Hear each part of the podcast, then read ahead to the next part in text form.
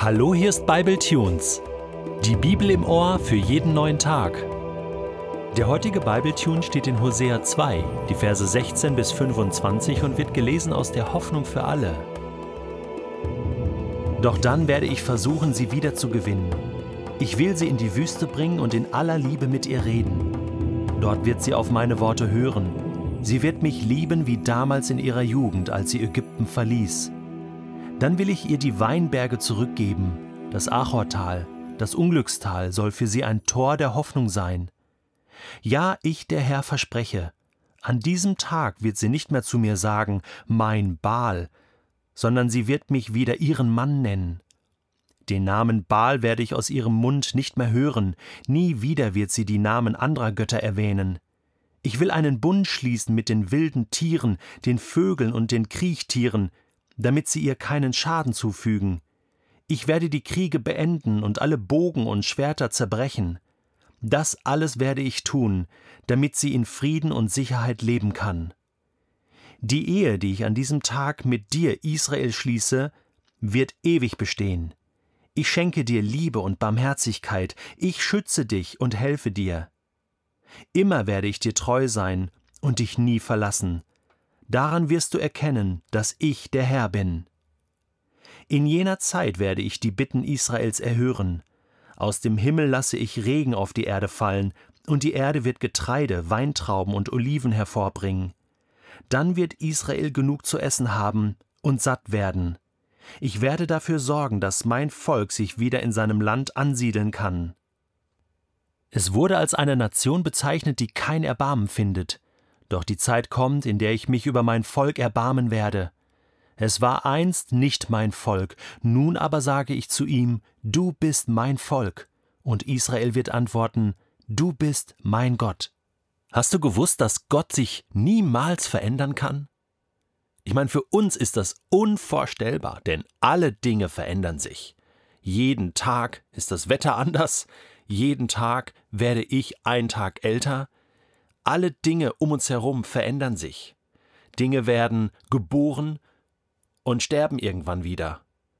Dinge werden erschaffen und gehen irgendwann wieder zugrunde, kaputt. Und ich kann zusehen, wie Dinge um mich herum wachsen. Wachstum ist ja auch Veränderung, aber bei Gott in der Ewigkeit, er selbst, ist unveränderlich. Das heißt, seine Liebe ist unveränderlich. Seine Heiligkeit unveränderlich, sein Licht, seine Herrlichkeit, seine Gerechtigkeit, seine Gnade. Alle Charaktereigenschaften sind unveränderlich. Das bedeutet, dass die Liebe, die Gott vor zehntausend Jahren schon für diese Welt hatte, heute noch genau dieselbe ist. Zu 100 Prozent. Gottes Charaktereigenschaften unterliegen ja keiner Halbwertszeit, die irgendwie sich abnutzen, weil schon so viel geliebt wurde, so viel vergeben wurde, so viel investiert wurde von Gottes Seite. Nein. Sie sind immer noch bei 100 Prozent. Alle Tanks sind noch voll.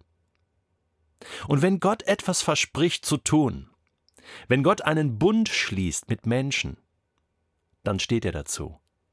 Dann ist er treu und gerecht. 100 Prozent.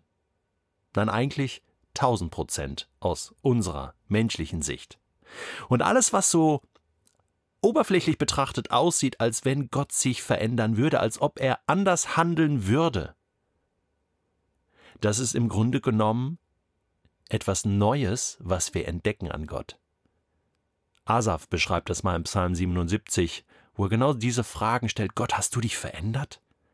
Gott, ist deine Gnade jetzt nicht mehr da?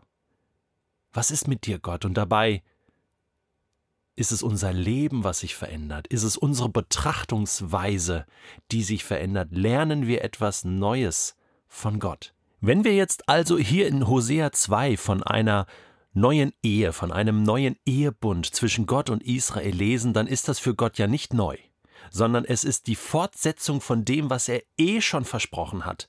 Er ist ja treu. Er hat die Ehe ja nicht gebrochen. Er ist immer da gewesen Und die Untreue Israels hebt doch Gottes Treue nicht auf. Das schreibt Paulus mal im Römerbrief. Unsere Untreue führt doch nicht dazu, dass Gott auch untreu wird. Nein, auch wenn wir untreu werden, auch wenn wir versagen, auch wenn wir von Gott weglaufen, und die ganze Welt hat das getan, bleibt er sich treu und bleibt er in seiner Liebe und Vergebung und Gnade treu.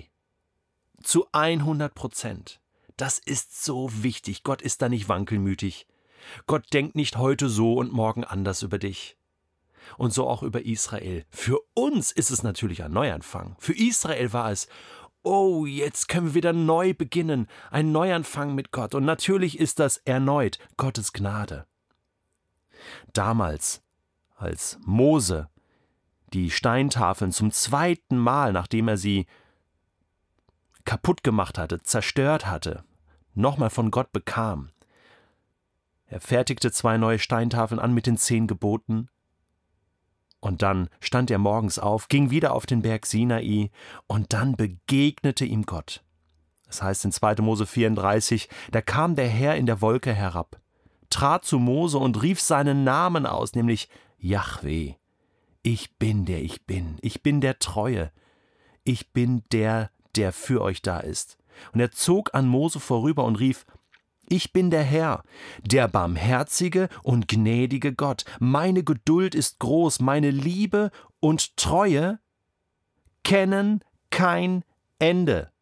Und ich lasse Menschen meine Liebe erfahren über tausende von Generationen, und ich vergebe die Schuld und die Bosheit derer, die sich gegen mich aufgelehnt haben. Und das war damals Inhalt dieses Bundes. Gott bleibt treu. Israel und wir Menschen müssen die Konsequenzen unserer Untreue und unseres Unglaubens, unseres Versagens oftmals tragen. Aber die Botschaft ist die, Gott bleibt trotzdem da. Gott hält das auch aus. Gott hat ein dickes Fell. Gott geht so weit, dass er ja eh schon weiß, wie wir sind. Und er weiß ja, dass wir seine Treue brauchen, dass wir angewiesen sind auf seine Treue. Wenn er nicht wäre, wo wären wir dann? Und deswegen ist das Buch Hosea so, so wichtig, denn es trägt genau diese Botschaft. Obwohl ich als Mensch immer wieder komplett versage, bleibt Gott mir treu, reicht mir wieder seine Hand, öffnet mir wieder die Tür und sagt, komm doch her, Verlorener Sohn, verlorene Tochter, komm doch zurück zu mir. Ich liebe dich immer noch. Bei mir hat sich nichts verändert.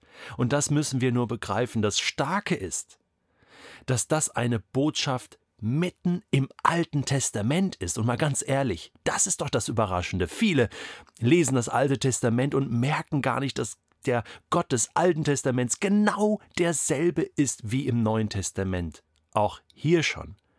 Bei Hosea, und im ganzen Alten Testament ist Gott der Treue. Er hat sich nie verändert. Bis heute, bis in alle Ewigkeit wird er sich nicht verändern.